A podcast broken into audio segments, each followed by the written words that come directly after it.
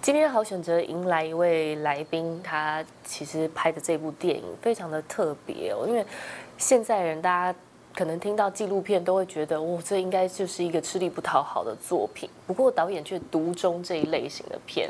我们欢迎是黄映玉导演。哎，大家好，大家好，我是黄映玉。因导演，其实你已经不止拍一部作品了，这部最新的叫《绿色老龙》，而且我要讲一下。女主角呢，这真的是太高龄了，现在已经九十二岁了。她其实是个素人，说她演技好是因为她根本就本色演出嘛。这是一部纪录片，为什么你情有独钟这一类型的纪录片？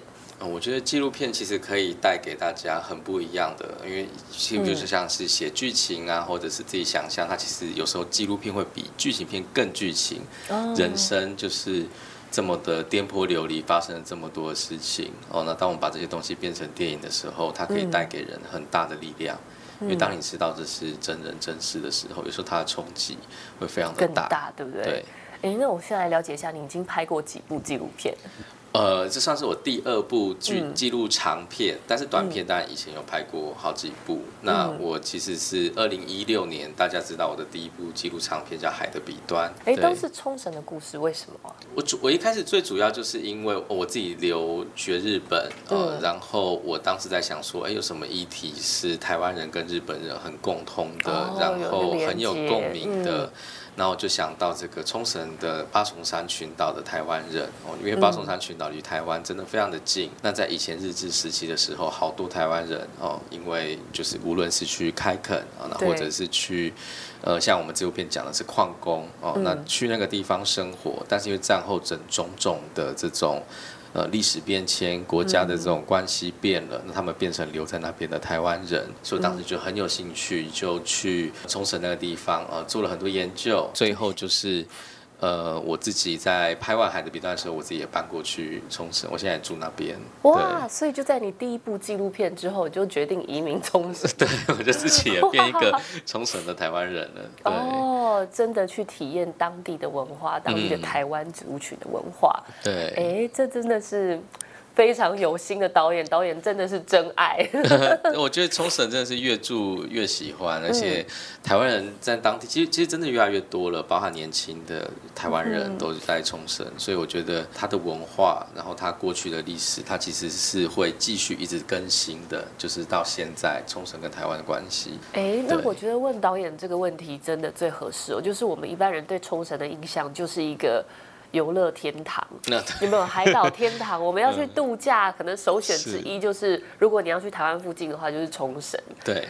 这个印象你觉得是正确的吗？你有没有什么要补充？其实中冲绳跟台湾息息相关、不为人知的一面应该是什么？其实冲绳的文化里面真的很多哦，跟台湾的一些文化的影响。嗯，然后呢，无论是它很古代的时候，就是有很多跟中华圈的这种相关，它还是琉球王朝的时候，那一直到近代的，它在日治时期呢，它跟台湾，譬如说现在冲绳的这个名产凤梨，全日本唯一种的室外凤梨就是冲绳。那这个凤梨其实是台湾带过去的名产。哦，对，现在发烧的凤梨，其实冲绳应该也有感受到，对对对对。那其实像石原岛啊，大家晃一晃，会可能会不小心晃到一些台湾商店等等的，所以其实这个当地的这些族群在当地就落地生根，已经变得很多移民就是有这个族群在上，在在那个岛上，可是就是这些事可能台湾的人比较不知道。所以，我们上次《海的彼端》拍完的时候，还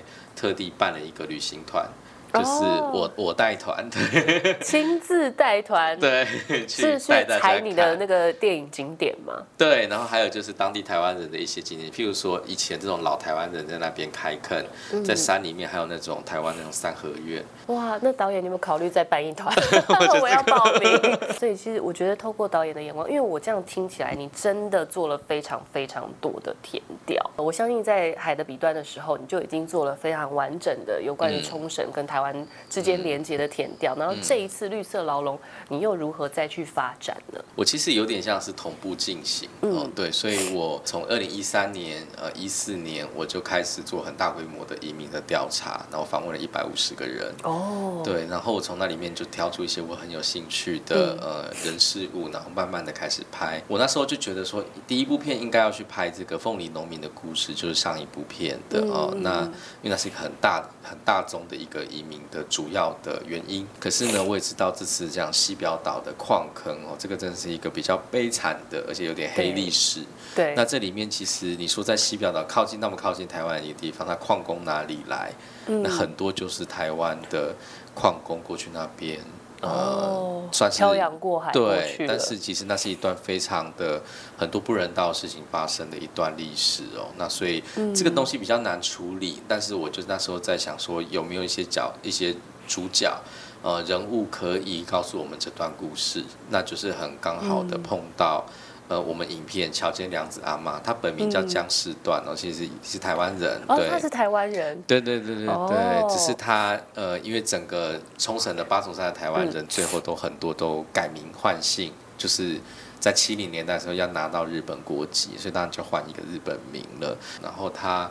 在这个十岁的时候，哦，就跟着他爸爸。他爸爸原本在基隆探矿工作，等于是被挖角，从北部一路往南去，就是整个移民过去。他爸爸其实有点呃，有点复杂，在历史上有点复杂，就是说他爸爸这种角色，哦就有点像是招募人。他爸爸跟这个日本的矿业公司签约之后，他负责再去招募更多的台湾矿工过去。人头猎人，对对对对，就是人头，呃，就是算人力中介，对。对，百年前的人力中介，对对对，那等于是这样的一个过程，所以他们全家全家过去了，嗯，那阿妈等于我碰到的时候已经接近九十岁，但是他人生只有。呃，就是前十年小时候在台湾度过，他等于人生大半都在西表岛，呃，度过的一个一个阿妈。那但是他，呃，毕竟就是家里比较不幸哦，那就是有点亲离子散这样子。哎，可是听起来，我觉得他爸爸如果曾经是人头猎人，那 等于就是你刚刚是派遣工头嘛，然后也是人力中介，感觉起来家境应该没有太差呀。对，其实他们战前过去的时候，就是整个我觉得算是阿妈人生中很热闹的一个时期，等于说他们家还要照顾这些来的矿工们啊，然后。算是很多人陪伴在他身边的一个时期。嗯，那因为阿妈是童养媳，哦，对，所以他人生就是献给了这个家庭。然后呢，呃，当然一开始他等于年轻时代在矿坑的这个时代里度过的。嗯，可是他们战后一度回到台湾来，然后也就是那时候很多政局动荡等等的嘛。那很多大部分他抓八重山的台湾人都选择。再回到台湾的两年到四年哦，又再到再度的回去八重山，那就是用偷渡的方式。啊，为什么啊？是在那边真的讨生活比较稳定他们可能就是因为毕竟在那边生活了，比如说十年啊，然后有一些习，就是已经习惯那边的生活。当然，我有访问到一些就是哎，就是留在台湾的也有哦，但是很多就是选择回去。那很多的都是这样。那我们的主角阿妈也是这样。那一回去，其实就反而变成说，他们冲绳变成美军时代了嘛，它变成美军统托管。那就他们就在那个时代就变得比较变成说，哎，你怎么就是台湾人还不回台湾啊？他在那个地方啊，然后。呃，他们也是，也不是日本人，然后你好像不是台湾人，是日本人，然后也不是美国人，那你为什么要在这里？对，所以就整个八宝山的台湾人的命运就是这样，他有一点像是在这个各个国家的关系中求生对，那他们这一家人当然回去之后变成就转换跑道，可能变成是这个做农，然后呃猎打猎啊等等的哈，那就比较。嗯，没那么的有钱了，就慢慢的有点家道中落。我相信导演在填调过程中有遇到形形色色的对象，为什么最后决定这位阿妈来当你的女主角？我觉得阿妈的她的这个影像魅力非常的，一开始对我跟摄影师来讲，其实就是她很神秘哦。我现在了解一下，你访问了多少人？我访问总共一百五十个人，等于是从阿妈是从一百五十人海选当中平阙众选的女主角。没有不是不是这样子，就是说我整个八重山台湾人访问很多人啊，但是我要如果是要讲跟矿坑有关的，其实没有那么多。对，然后那时候其实。矿坑这块事情并没有说的人并没有那么多哦，那阿爸是一个最好的选择。可是你一开始就立定说，你的第二部纪录片这一部《绿色牢笼》要讲矿坑的故事了吗？应该说我在那个呃，包含历史文献，然后包含我访谈的一百五十个人里面呢，我就觉得说。呃，有两块主要的历史很必须要去处理，一个就是这个凤梨农民的整个历史，那另外一个就是这个台湾北部矿工的这块历史，这两条都是一个非常重要的的故事。就是跟冲绳八重山有关。对，所以我那时候就想说，一定是要来想办法来拍一个这个有关矿坑的。你有没有想过，因为其实当时阿妈已经九十岁，现在目前是九十二岁，她还是健康嘛，对不对？但她过世了。哦，阿妈现在已经过世。我影片其实拍摄是她八十八岁到九十二岁的这个她人生最后四年的时间。对，我相信阿妈现在在天之灵，她应该也会觉得很欣慰，至少她在世的时候留下了一部这样子的作品，而且对她自己人生，对整个冲绳。台湾文化而言，其实我觉得都是很深的意义。然后你可以看到，他虽然是变得很孤独，有点像孤独孤独居老人，其实，对，所以他他没有没有家庭，对不对？呃，先生早死，然后养父母过世之后呢，因为他的小孩就是选择另一种人生的道路，就很少。很少回去他们那边，对，然后呃，可能有些家庭原因，就是也不是那么的呃，就有点远离了阿妈，对，所以反而影片中是阿妈这个人，然后还有借住在他们家的一个美国青年，主要就是影片这两个人，对。那阿妈的故事让你觉得印象最深刻的那一部分，当然我相信电影里面大家可以看到更多。嗯，导演现在在呃，我们好选择现场来跟我们分享一个。就是你当时拍摄的时候，你觉得让你天哪，就是最揪心、最冲击，甚至最得到人生启发的一段。其实阿妈她小小孩有好几个，那我们在影片中处理了三位小孩的故事。那其中呢，一位我觉得当然是阿妈人生那个很大的心结哦，就是他很无法去理解的，就是他有一个小孩。也是为了这小孩要到日本去念书，所以呢，他们全家改名换姓，为了拿到国籍，因为以前哦就改了日本名，对，让他去上大学。然后他去了日本之后，日本本岛之后呢，就呃渐渐的失去联络，然后就最后。算是失踪了。那我们当然也透过很多方式去找找看，嗯，可是就是第一个就真的找不到，然后再来就是啊，对于阿妈来讲，她好像人生有一个很大的空洞在这个地方，对，她没有办法理解。他的小孩到底是是死了呢，还是还活着呢？然后那阿妈还会很可怜的说，就是为了小孩子，就想说啊，他一定是这个去了受到欺负，所以可能就是过得不太好，或者是他会帮他讲话，就想说，就阿妈其实自己有脑补就对了。对，可是你就想说也太可怜了，因为小孩可能，因为我我我也不是第一次碰到这种状况，我我我访问的那么多人，我也知道有些。呃，八重山台湾人的第二代，他想要变成日本人，他会选择跟原本的家庭整个切断，彻彻底底的成为一个日本人这样子。其实我觉得已经过了这么多年了，我相信这些恩怨情仇应该都已经化解，所以不知道有没有机会，这个孩子有一天看到我们的影片，看到导演的电影之后，会愿意回来。至少跟妈妈上个香，说一声话，这样。我觉得这个真的是很难理解的一件事。然后就回到一开始我们讲纪录片比剧情片还 还剧情，这是真实的。八点档都是真的。OK，其实，在纪录片里面都会看到很多八点档的剧情。真实是很惊很惊人的，对。这真的哇！所以我相信这部电影里面应该有很多不同的高潮起伏。对，无论是阿妈的人生也好，或者是这个在八重山台湾人的命运也好，应该在电影里面都有非常多戏剧化的转折。那还要回到，比如说这种矿坑的记忆，对对于阿妈来讲，那也是一个比较难以启齿的一些。对，因为以前台湾人在那边矿坑非常的。不只是说不是那么简单的说啊受日本人欺压什么的，它其实更多是整个呃制度上，他们当时流行，譬如说台湾的矿坑流行用这个吗啡在控制工人，就对。控制矿工，让他们上瘾，然后让他们离不开这个矿坑。所以阿妈也有这样的经历，阿妈自己也注射过吗啡，对，所以所以应该有一段很痛苦的戒毒过程。对，也有阿妈在影片有讲这些东西。哇，还好现在就是阿妈都已经脱离了这些。对，那真的很多很辛苦的故事，大家是在看电影的时候才会体会到。那你在拍摄过程中有没有觉得最困难呈现的一部分？我觉得当然就是最困难的一定是这个如怎么去重现回忆这件事情。剧情片可能比较简单哦，那就是演出来了。对，但是我们在纪录片到底要怎么透过我们？这个主角的回忆，然后去建构出那个呃世界观。我们所有的世界观就是围绕着阿妈，就是好像是他的世界这样。对，就短短的一个小时四十分，好像进入了阿妈的回忆，他的他的生命这样子哦。那这里面我们用了很多不一样的素材，包含说以前的七零年代去拍过阿妈的。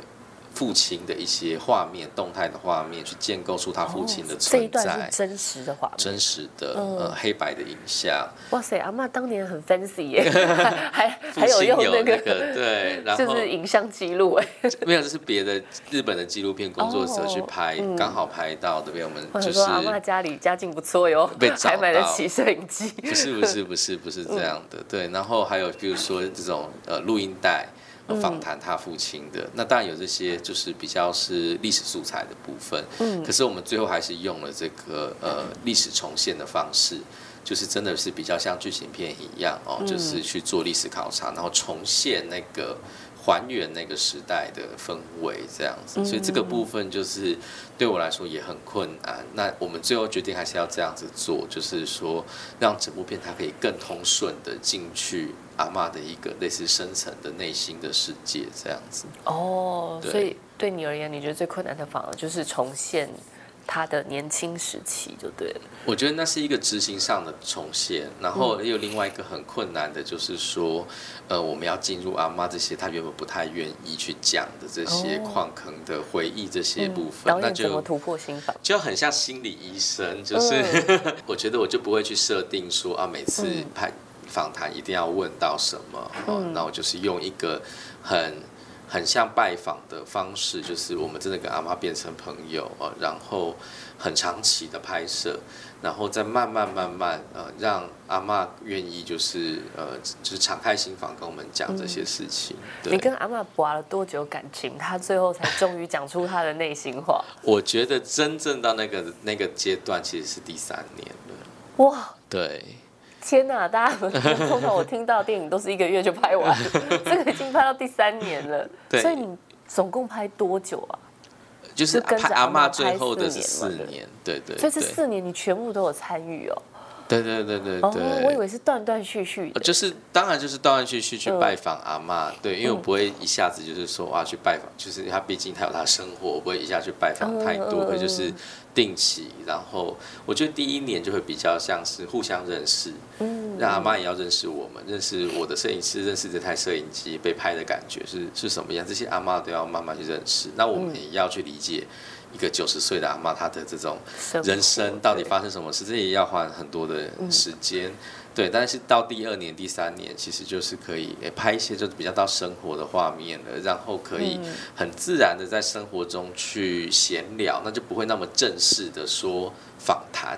对，他就会比较是慢慢的比较随性一点了，然后再。在到第三年的时候，其实就会非常的可以敞开心胸，他就是可以，他就愿意讲。对，在影片中其实有些画面其实算是很很很厉害的这种访，他其实就是可以很很很随性的阿妈倒在床上讲话这种，就是他他不会已经真的跟你们成为朋友，卸下心防，对，不会说就是被拍摄，所以就是要。就是像现在这样坐着，对对对，那我们也来躺着访谈，来轻轻松松，我直接跳到第三面。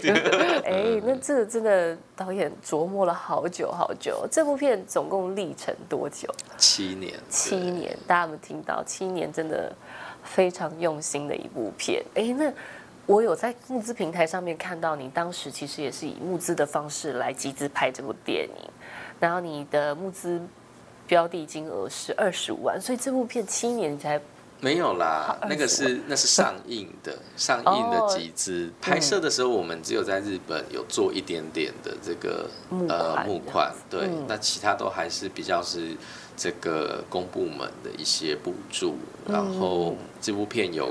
有开这个台有三个国家参与，就台湾、日本跟法国。